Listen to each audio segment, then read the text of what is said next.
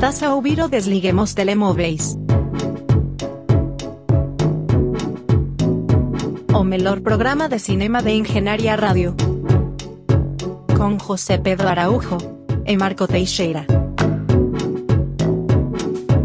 Sejam bem-vindos ao Desliguem os Telemóveis na Engenharia Rádio. Eu sou o Marco Teixeira e tenho ao meu lado, depois de pai que é um mês, Sim, sem sim. virmos ao estúdio, Já estava há algum tempo. uh, tenho do meu lado direito o José Pedro Araújo, o canacer cinematográfico da, da Engenharia Rádio. Obrigado por esse título tão bonito.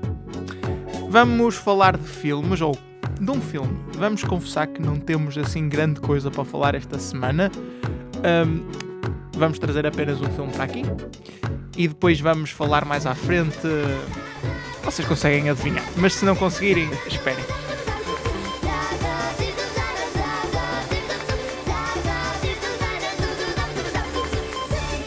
Ah, vamos falar primeiro do Doutor Estranho no Multiverso da Loucura, ou Doctor Strange eh, in the Multiverse of Madness, a continuação da loucura dos multiversos eh, dentro do MCU. O mais recente filme do Doutor Estranho, tu conseguiste ir vê-lo ao cinema e hum, diz-me, diz-me tudo o que achaste. Ora bem, Doctor Strange and the Multiverse of Madness. Um filme que eu não estava assim propriamente entusiasmado para ver.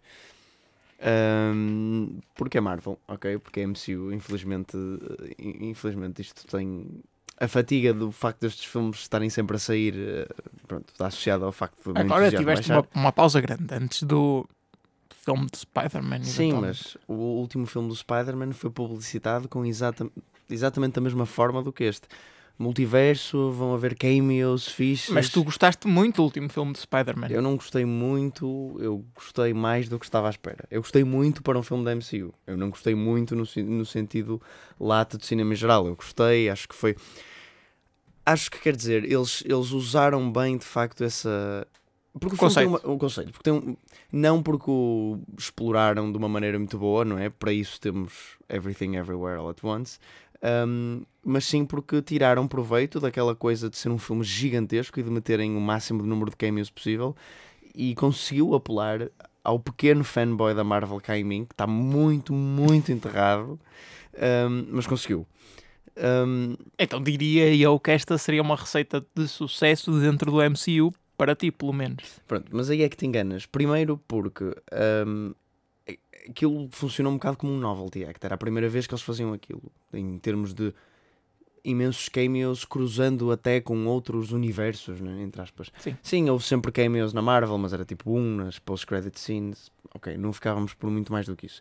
De vez em quando um ou outro a meio do filme, mas mesmo assim nunca era de uma personagem de grande interesse ou importância.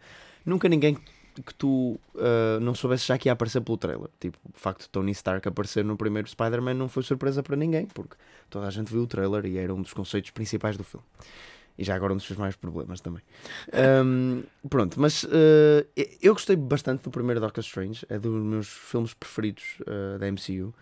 Ahm, porque acho que era uma origin story que nós ainda não tínhamos visto. Acho que as origin stories são sempre o mais, int- em princípio, o mais interessante do que tu podes fazer de um filme de super-heróis. Mas são todas iguais. São um bocadinho todas iguais, é verdade, mas quer dizer, ahm, as sequelas que já não são origin stories também acabam por ser, a não ser que tu tenhas de facto uma ideia, que é uma coisa muito rara né, neste, neste tipo de cinema, ah, acabam por ser também todas iguais e mais desinteressantes. Porque tu aí perdes o único aspecto que é o da ligeira evolução da tua personagem, nem que seja o aspecto mais simples da evolução de uma personagem, que é de não super-herói para super-herói, mas pronto. E o peso da responsabilidade e do, poder e etc. Uh, mas eu gostei de Doctor Strange porque acho que visualmente era bastante interessante. O primeiro. Um, acho que lida com conceitos em termos de poderes uh, que são uh, pronto, mais do que Iron Man e Spider-Man, um bocadinho mais complexos e Sim. engraçados e com. E lá está, visualmente mais interessantes Sim. também. Não em termos da execução, mas em termos daquilo que se pode fazer. Sim, pronto, complementam-se. Ok. Eu gostei do filme. Acho que tinha uma atmosfera interessante também. Gostei de toda a cena do Tibete, ou logo onde é que aquilo é, mas parece o Tibete. Ahm, pronto, e portanto ia com algumas expectativas para este filme, apesar de não me apetecer muito vê-lo. eh, além disso, porque é um filme de Sam Raimi. Sam Raimi, o, além de ser o realizador da trilogia de Evil Dead, eh, que é considerada como o, ele é considerado o inventor do género terror-comédia, praticamente, com o Evil Dead 2, mais particularmente. Um, e, uh, e, é também, e tem também experiência no género, porque é, ele é realizador da trilogia original de Tobey Maguire dos Spider-Man. Uma trilogia que, apesar de todas as suas falhas, eu uh, gosto muito. Uh, essencialmente porque acho que compreende bem o espírito do que é que é um filme de super-heróis. Não que todos os filmes de super-heróis tenham de ser assim, ok? Eu consigo, como é óbvio, digerir e gosto muito até de alguns filmes tipo o último Batman que saiu, que é o oposto dessa trilogia do Spider-Man do Spider em termos de tom. Sim. Um, mas acho que, em particular, para o Spider-Man, ele compreendeu muito bem o herói e todo o campiness à volta e uh, achei que o mesmo podia ser aplicado à MCU. A Doctor Strange acho que era um bom herói para aplicar isso, portanto eu pensei, ok, tem, tem tudo para correr bem. Mas. Mas não correu muito bem. Um, Doctor Strange in the Multiverse of Madness é só um, uma desilusão gigante. Um, eu, achei estranho. Não é que eu reclame, eu, eu até ia louvar o filme por isso, mas não sei se talvez ficou a perder. O runtime deste filme é duas horas e pouco. O que para um filme convencional não é curto, mas para um filme da Marvel se tem tornado curto, especialmente um filme da Marvel que se propõe a fazer tanto em termos de multiversos e personagens e etc. Uh, eh, eu estava à espera de ir ver um filme de duas horas e meia, que é o, quase o, o standard para filme MCU neste momento, a não ser que seja um filme demarcadamente menor, tipo, sei lá, um, um Captain Marvel ou assim. Um, porque ninguém queria muito saber. Mas uh, eh, um, eu, quando olhei para o runtime já achei um bocadinho esquisito. E de facto, tudo neste filme parece tipo concertina, metido lá, assim, espremido. Um, assim, pronto, o filme trata do Doctor Strange e da um, Scarlet Witch, portanto, da personagem da Wanda Maximoff. Um, toda a base emocional por detrás das motivações como principal vilã, no fundo, Wanda Maximoff, implica um, assim, não de um termo de compreensão do argumento, não de uma perspectiva de compreensão do argumento, mas uma perspectiva de, da pouca que existe relação emocional, implica okay. a visualização do WandaVision, ok? Não, não estou a dizer que é obrigatório, mas tipo, estás a perder muito se não vires o WandaVision. Um, o que para mim, a partir do momento onde tu, te obrigam, entre aspas, ou seja, tu, é os mínimos possíveis se não vires o WandaVision, tu percebes o que se está a passar, mas há toda ali uma backstory, tipo, aparecem crianças tu não. Se tu não visses a série, tu não fazes ideia de onde é que elas vieram. Ok? E, um... Isso era o, o, meu medo quando começaram a, a aparecer as séries, as séries, da Marvel no claro. Disney Plus e nós chegamos a discutir isto aqui e ok, é, é, é era um bocado uh, de esperar que entrassem por aí. No entanto, a única coisa que levam de mim é total desrespeito, porque eu não vou ver as séries uh, apenas para perceber os filmes. Mais depressa deixo de ver os filmes, até porque Sim, a, a, vontade, se calhar, já não é assim tanta quanto isso. Claro. Eu, por acaso, na MUS, acertei e vi o WandaVision. Um, mas, assim, calhou. E, e mesmo assim, eu acho que o WandaVision acrescentou à minha visualização do filme. Mas, mesmo assim, não foi suficiente pela depiction da Wanda Maximoff neste filme, que é... Que é é tão redutora, faça o que se viu na série. E atenção, eu não adorei a série, mas sem dúvida que a Wanda Maximoff, como é óbvio, é uma série também de 9 episódios, ou 8, ou lá quanto é que é, dá para desenvolver muito mais a questão. Mas ela é uma personagem tão mais bem construída, tão melhor construída na série, e aqui é tão oh, redutora e. Não, pronto, não funcionou para mim como vilã de todo. Um, há uma resolução emocional, tipo, mesmo, mesmo no fim, o destino da personagem fica completamente tipo, aleatório, qualquer coisa lhe pode ter acontecido e não gostei de todo da forma como lidaram com a personagem. Porém, não deixa de ser a personagem mais interessante do filme, porque o Doctor Strange ah, é tão desinteressante. E, e, e, um, e, depois há uma personagem nova que é introduzida neste filme, que acaba por ser uma das personagens principais. Uh, eu não me lembro do nome da personagem, desculpa, eu não me lembro nada do filme. Mas uh, ela é uma rapariga com poderes, ela tem o poder de viajar entre multiversos, uh, mas ela não consegue controlar este poder. espera, espera, eu vou afastar-me só ligeiramente. América? Exatamente, América. Um, é o nome dela. E, e, depois gostei muito que às vezes nas legendas eles punham América com acento, então parecia várias vezes que se estavam a referir ao continente e não à pessoa. Bem, enfim, à parte. Um, tudo que é personagem neste filme é um bocadinho desinteressante. Vamos falar do que o filme promete, ok? Que é multiversos e experiências com multiversos e cameos e assim. É, é de longe. O multiverso é um poema. É um poema? É. Explica-me, agora fiquei Porque tem muitos versos. Ah. não tinha atingido. Obrigado por explicares. Nada. E também a quem possa não ter percebido. Uh, bem, avançando. Um, a partir. Desculpem, eu vou, eu vou ter de tossir. Está Isto tossido. vai ficar. Está tossido. Pronto, teve que ser. Eu estava a segurá-lo há muito tempo. A queima proporcionou mais do que só diversão. Mas está. Não tem Covid. Não é Covid. Não é Covid. Avançando. Hum, é, é toda esta coisa do multiverso que promete de conceitos novos e quer dizer, expandir no que o primeiro filme fez, que ainda não entrava no conceito de multiverso, não é só no tipo magia louca e manipulação do tempo e não sei o quê. É tão. É tão redutor, especialmente depois de eu ver um filme, desculpem a comparação outra vez, como Everything Everywhere All at Once, que ta- tanto, tipo, mesmo com um orçamento menor, uh, visualmente e em termos de conceito era extremamente mais interessante, mas quer dizer, onde, onde há a verdadeira diferença é no core emocional, né? Que este filme tem uma frase lá para o meio que é tipo I love you through every universe, que tenta mesmo atingir a mesma mensagem que Everything Everywhere All at Once, mas falo de forma tão ah, falsa, tão MCU, eu, aquilo revirou-se uma barriga a ver aquilo. Eu, ah, não, não, não tentem, não tentem, por amor de Deus. Tentem pelo menos ficar-se com, com a porcaria dos cameos e apelar aos fanboys, porque eu não consigo lidar com este filme, tentar ter um emotional core que não existe. Pronto. Hum, mas, uh, mesmo isso, em termos de cameos, existe uma cena onde eles dizem vamos despejar os cameos todos aqui. E despejam os cameos todos ali. E é tipo, tão aleatório. Apareceram. Eu, sur- eu fiquei surpreendido, é verdade. Apareceram pessoas que eu nunca na vida estava à espera que, aparecessem. Mas o quê? Pronto, para quem viu o filme, não é? Não vou estragar esta parte, mas é, é estranho. Eu não estava à espera da, da inclusão daquelas personagens neste filme. E tipo, foi engraçado, mas é completamente. É completamente. ah, sem propósito nenhum. É que tipo, no, no Spider-Man, tu vias que, pronto, ok, servia alguma coisa para a história. Tu viste que apareceram os vilões e apareceram os Spider-Mans e tipo, eles conseguiram tirar algum tipo de Sim. conclusão lógica dali. Aqui parece que era literalmente, tu tens o, o- o a sequência do filme, eles viajam para um outro universo e dizem, ok, este universo vamos ter uma série de cameos. Existe uma série de, uma cena de 15 minutos, onde eles aparecem todos e falam e há uma luta e depois não voltam a aparecer nunca mais. É, pareceu que era mesmo o pedacinho de filme destinado para isso. Ouvi muita gente a dizer que este filme não é o mais forte em termos de argumento da MCU, concordo plenamente, mas que era o provavelmente o filme melhor realizado que eles viram da MCU. Excuse me. Não se pode dizer isso só por ter um realizador experiente como Sam Raimi atrás da câmara. Até porque eu não estou a culpar Sam Raimi. Muito deste filme parece-me não Sam Raimi. Hum, como eu disse, Sam Raimi é conhecido por terror, comédia. E este filme é indu- tem indubitavelmente muitos elementos dos dois. Hum, só que o problema é que toda a comédia presente no filme soma MCU e não a Sam Raimi. Portanto, coisas muito ah, forçadas, básicas, estúpidas, que, que eu não acho piada. Mas não é estúpidas, a comédia de Sam Raimi também é muito estúpida. Mas é estúpida, exagerada, percebes? acho que inocente, não é? Aquele, Exato. Esta é mesmo. Lá está. Tudo o que eu penso é o, o executive board por trás deste filme a dizer este é o momento dos cameos, este é o momento da piada. Pronto.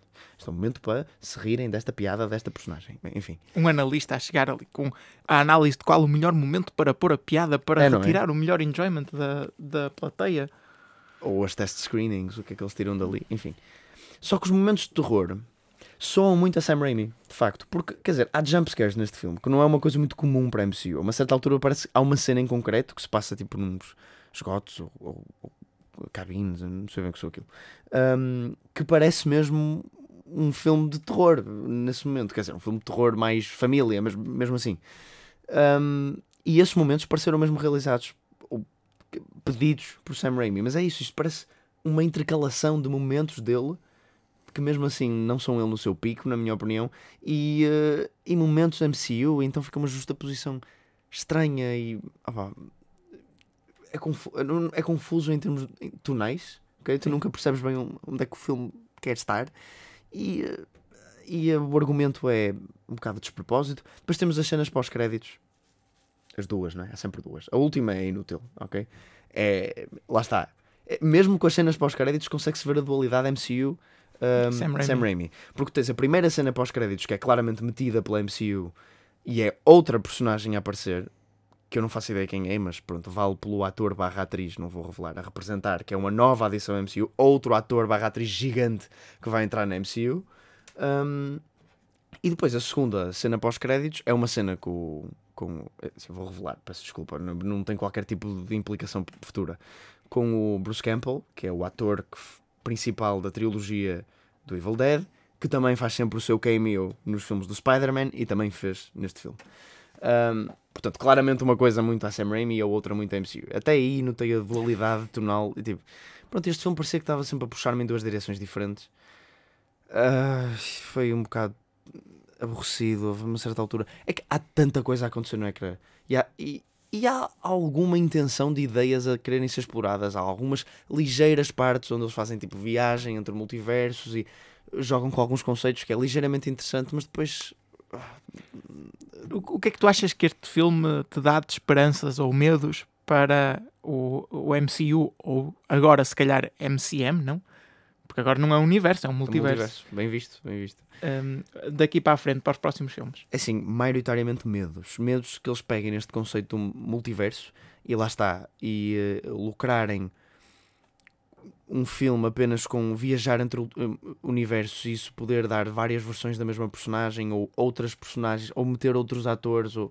é, é, que chega a um ponto em que isto começa a entrar no mesmo espírito que a, que a banda desenhada em que há filmes uh, que não que não seguem a linha narrativa principal e que são uh, uh, coisas momentâneas, portanto, filmes isolados com as personagens do costume, mas com a desculpa de que era outro universo e, portanto, Exato. eles podem abandonar a história e fazer só um filme ou só dois filmes.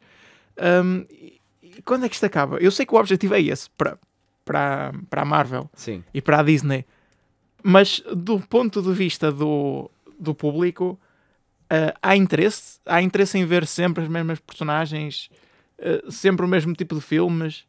Quer dizer, houve interesse nos últimos uh, 15 anos, portanto, ou whatever, portanto, eu não sei quando é que esse interesse de facto. A gente já, já anda a falar da fadiga de filmes de super-heróis há 5, 6 anos, mas a verdade é que Doctor Strange and the Multiverse of Madness teve uma mega estreia. Mas o que também é certo é que uh, o MCU tinha um, eles gostam de dividir aquilo por, por é, ciclos, eu não me lembro. Fases, fases. fases. Pronto, fases.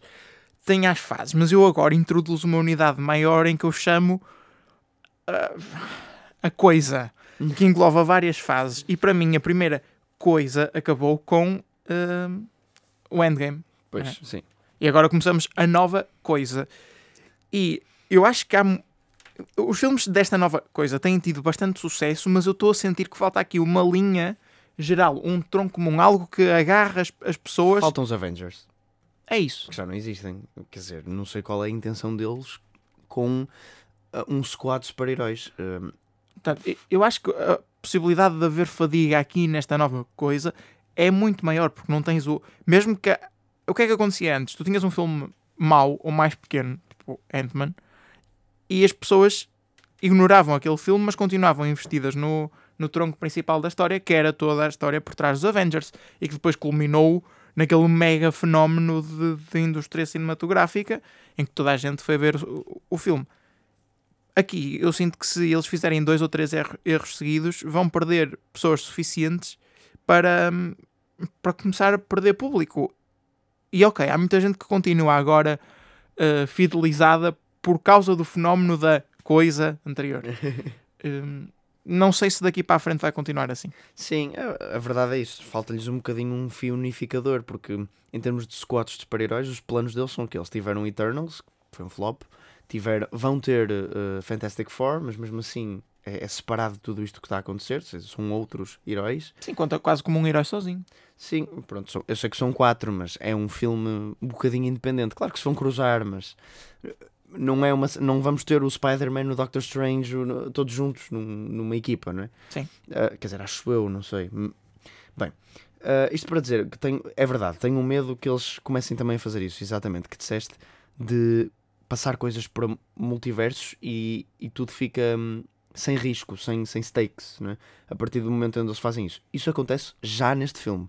E acontece já em cenas deste filme em cenas isoladas não, é? não no filme em geral um, onde tu estás a ver uma coisa num multiverso, num universo alternativo, e estás a pensar, ok, mas se os personagens morrerem, e morrem, uh, aqui não interessa para nada, né? Pois. E, e é isso.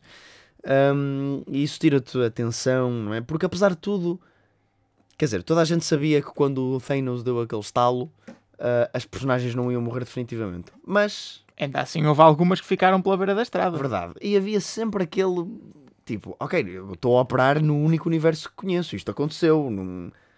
Pronto, e houve sempre a suspense e houve essa tensão, e foi de facto das únicas, se não a única vez que a MCU me fez sentir algum tipo de tensão e algum tipo de, de stakes. Pronto, e eu gostei desse momento por causa disso. Um, e acho que acaba por ser um momento que define a MCU. Um, agora, eh, outro medo que eu também tenho é que eles peguem neste tipo de formato, como eu estava a dizer, do, do, se baseiem demasiado no fogo de vista do que propriamente nos filmes, porque eu já achei que Spider-Man foi um filme muito assim, mas pronto, mas bem executado. E porque era um evento único, a meu ver. E portanto, ok, eles fizeram aquilo, uma... porque os outros dois filmes de Spider-Man não são assim. E pronto, ok, eles fizeram aquilo, foi uma maneira que eles arranjaram, foi um. um... estava bem escrito, estava bem intrusado no argumento. Um, e portanto eu gostei. Agora aqui não estava, achei exagerado, achei a mais, achei uma distração e tenho medo que isso se propague.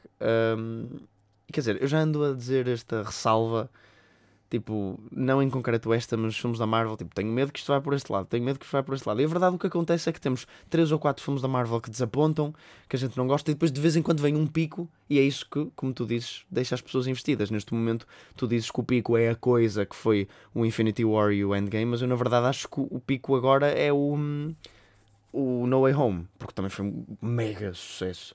E acho que as pessoas ainda estão muito agarradas ao sucesso mas não mas não uh, vai fidelizar as pessoas para os filmes seguintes acho eu porque uh, a linha narrativa esse filme é muito bom a quebrar qualquer tipo de, Sim, uh... de linha narrativa ao longo de todos os outros filmes. Ok ok percebo o que estás a dizer. Eu estava a dizer apenas em termos de qualidade e das pessoas Sim. disserem eu gosto deste filme portanto vou continuar investido porque pode haver mais filmes bons como este honestamente não faço ideia o que é que a Marvel tem planeado a seguir sei que tem ao Thor Love and Thunder a seguir que é do Taika Waititi eu gostei do Thor Ragnarok, mas acho que é o pior filme de Taika Waititi, portanto, pronto. Lá está, um dos melhores filmes da MCU, um dos piores filmes de Taika Waititi. Uh, gostava de o ver abraçar outro projeto que não MCU, mas tudo bem, não acho que seja mau. Depois disso, nem faço ideia quais são os filmes programados. Sei que vem aí um quarteto fantástico, mas nada mais do que isso.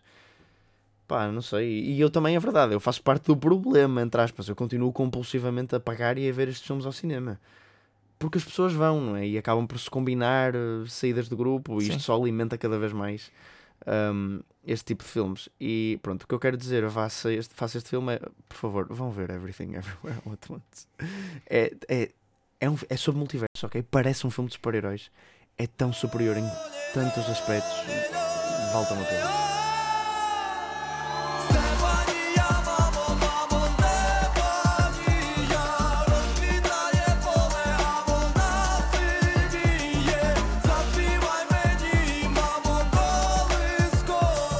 Passamos agora para o elemento surpresa deste programa. Vamos falar da primeira semifinal da Eurovisão que aconteceu. Se nos estiverem a ouvir na altura em que este episódio sai, ontem.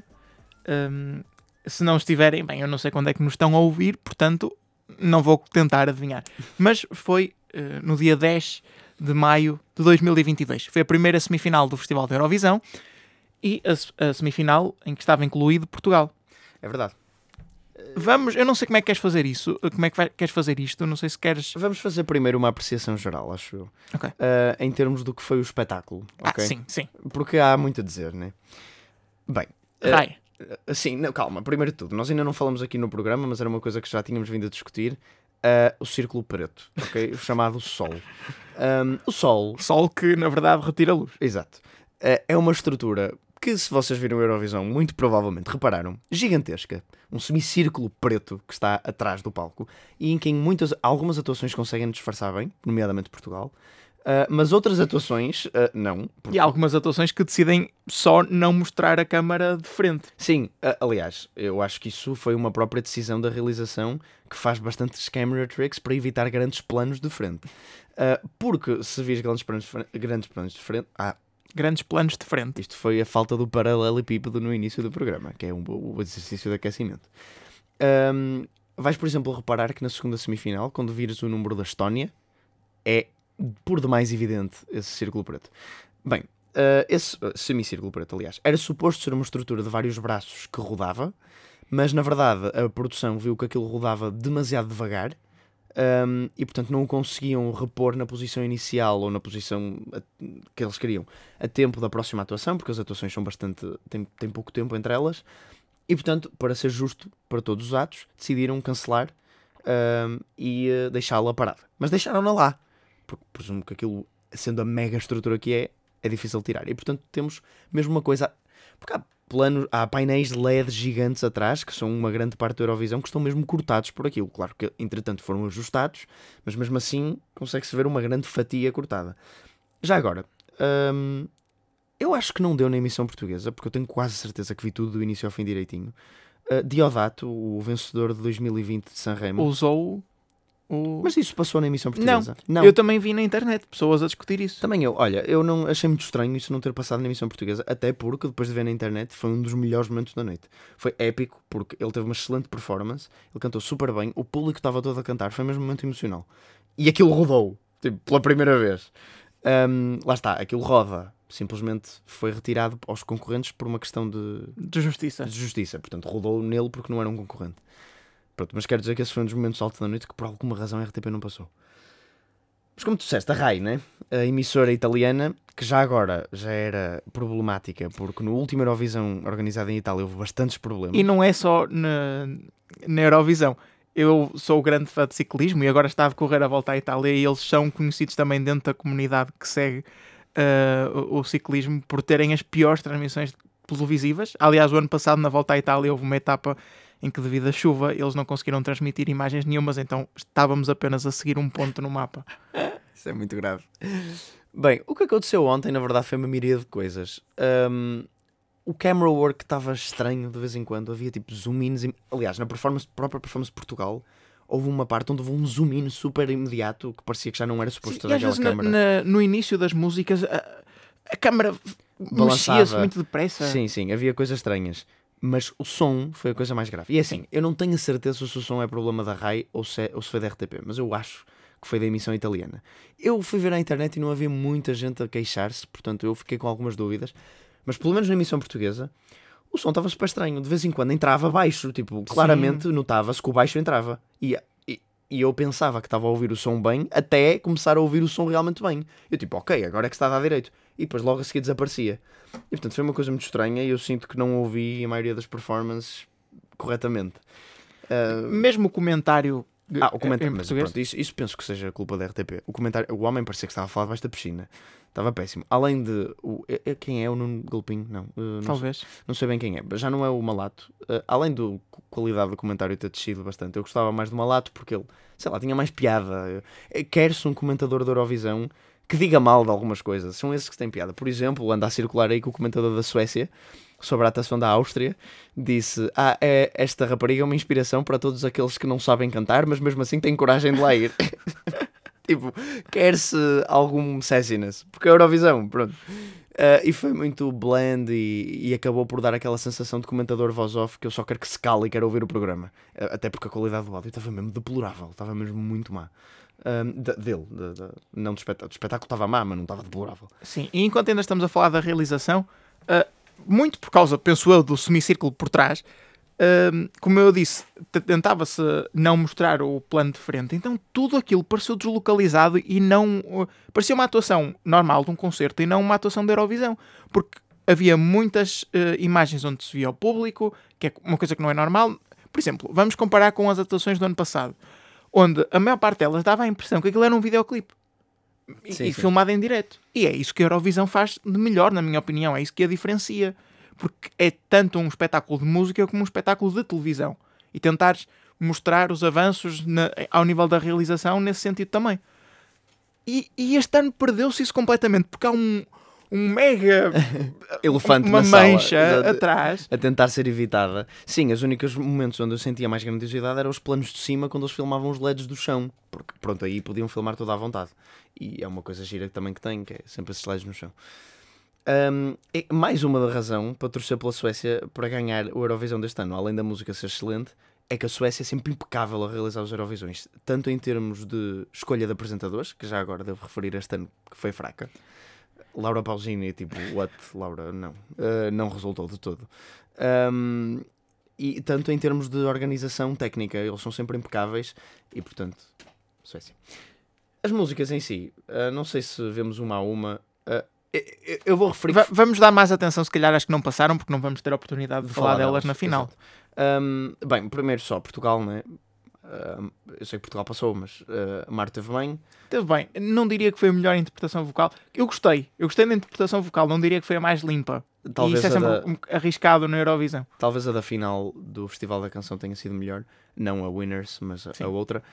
Um, mas quer dizer, quem a vê, quem vê a evolução desta performance depois da semifinal do Festival da Canção, onde já lá era a minha música favorita, mas eu achei que a performance tinha sido muito uf, underwhelming, as palmas estavam tipo fora do sítio, era só ela. e, um, mas quem vê isso para o que está agora, ainda por cima. Se é- bem que eu acho que ela agora compensou demais. Eu acho que não precisava de haver o coro durante toda a música. Não, eu gosto, eu acho que as harmonias são uma grande parte da, da, da nossa atuação. O facto dos nossos backup vocals serem ao vivo, que é uma coisa muito rara na Eurovisão, os backup vocals, tipo, a única coisa ao vivo costuma ser só a voz. E mesmo aí, como a Áustria nos mostrou, nem sempre é bem assim.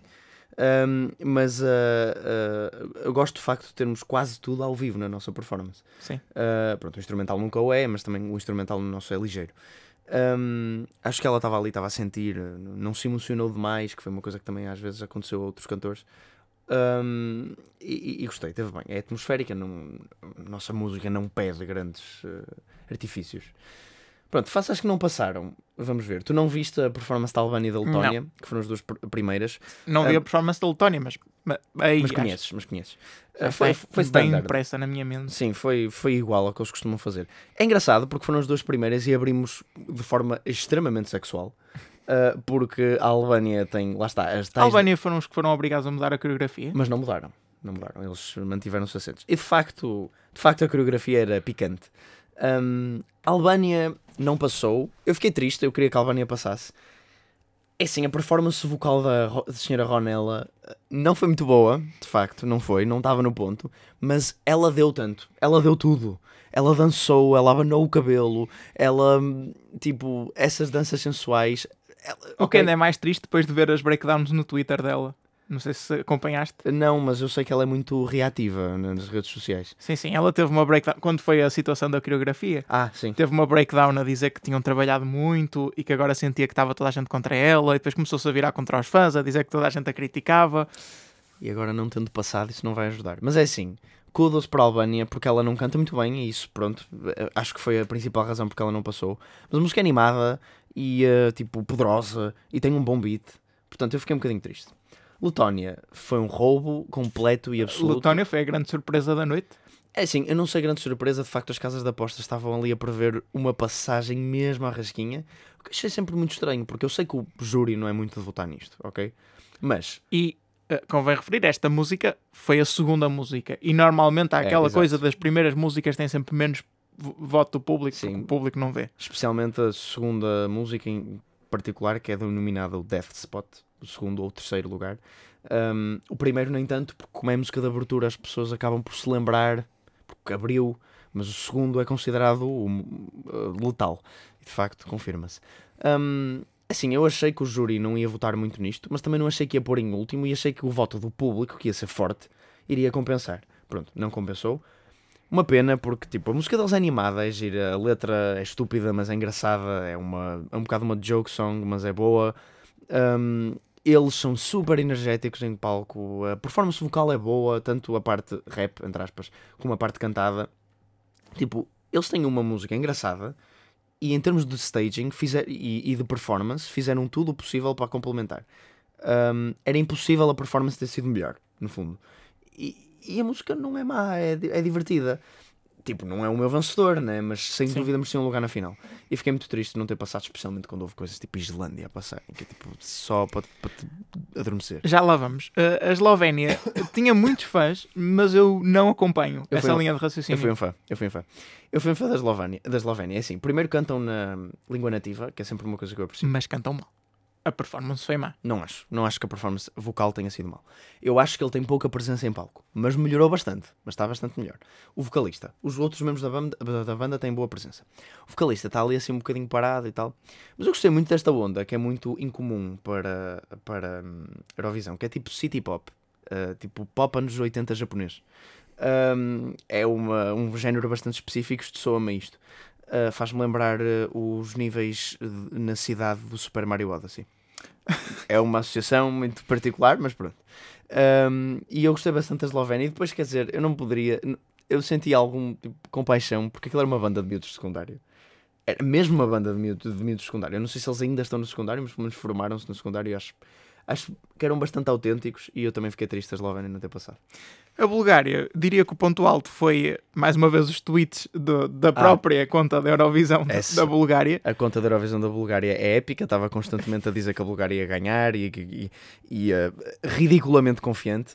Mas foi muito triste porque eles ontem, depois da Bulgária não passar, puseram um tweet a dizer Crazy Mode Disabled. Eu, oh no. a música em si, tipo, é uma música rock muito blend, mas assim, a música não é muito boa. Mas a performance foi boa. Eu acho que eles. Vou, vou assumir que não me lembro. Ok, não te lembras. Tudo bem. Eram os gajos, eles tinham todos, pareciam tipo 50 anos. O, o comentador português até disse: Ah, eles já trabalharam com nomes como Phil Collins e assim. Não. Nada. Ok, apagou-se completamente a tua mente. Parece que o número 7 é que é o Death Spot. A Croácia, Guilty Pleasure. Uh, Foi o ponto baixo da noite para mim, foi a pior atuação.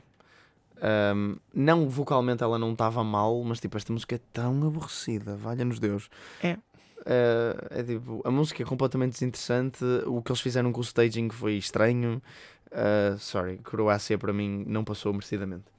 a Dinamarca também foi, ficou pelo caminho, sem grande surpresa. Sim, não era muito esperado. Acho que foi. Surpreenderam-me, não é? Outra, tipo, rock ballad, se quiseres. A música tinha um ar um bocadinho infantil demais. Era um bocadinho.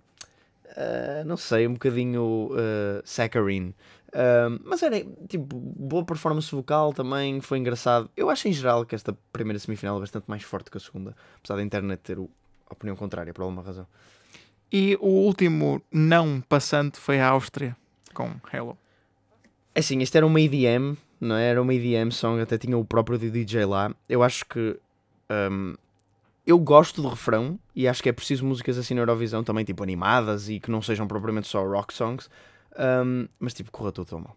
Correu tudo tão mal. Os, vo- os vocals dela são péssimos e ela já estava com backup vocals muito altos e mesmo assim, mesmo assim correu muito mal. O DJ estava tipo lá e a dizer Europe, ok? O staging também foi completamente desperdiçado. Eles tinham tipo um halo à volta deles, estranho, que não fazia Até nada. tinham dois, tinham um. Exato. um atrás. E a mesa de DJ, e tipo, o penteado dela era péssimo, tudo correu mal aqui e portanto, apesar. A, a letra desta música também é muito estúpida. E, e, portanto, tipo, we could be CEOs, philosophers like Socrates. Imagina o quê? Pronto. Mas eu tinha alguma compaixão pela Áustria, mas a, eu a ver a performance disse: não, ok, há quem mereça mais do que isto. Vamos, sem dar grandes destaques, eh, falar um bocado dos- das canções que passaram. Ahm, acho que a canção da Lituânia eu não a poria como. como não a poria na final.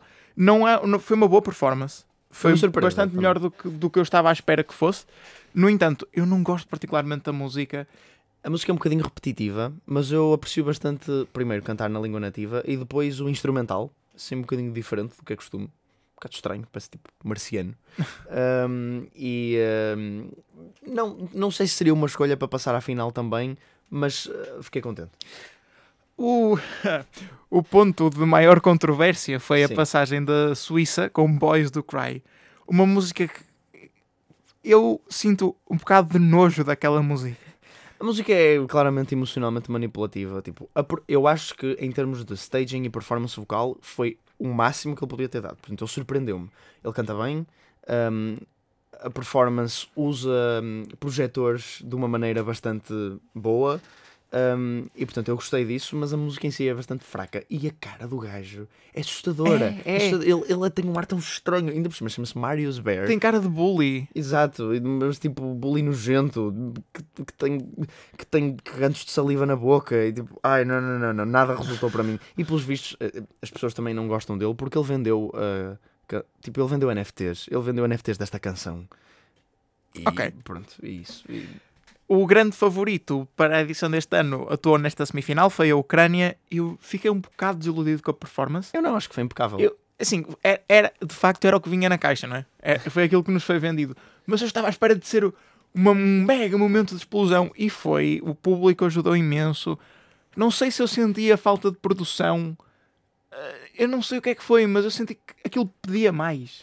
Eu gostei bastante, acho que eles cumpriram. Gostei do facto de eles não terem politizado a situação, né? Foi mais os outros concorrentes do que eles, propriamente, que estavam todos com bandeira da Ucrânia depois lá. Né?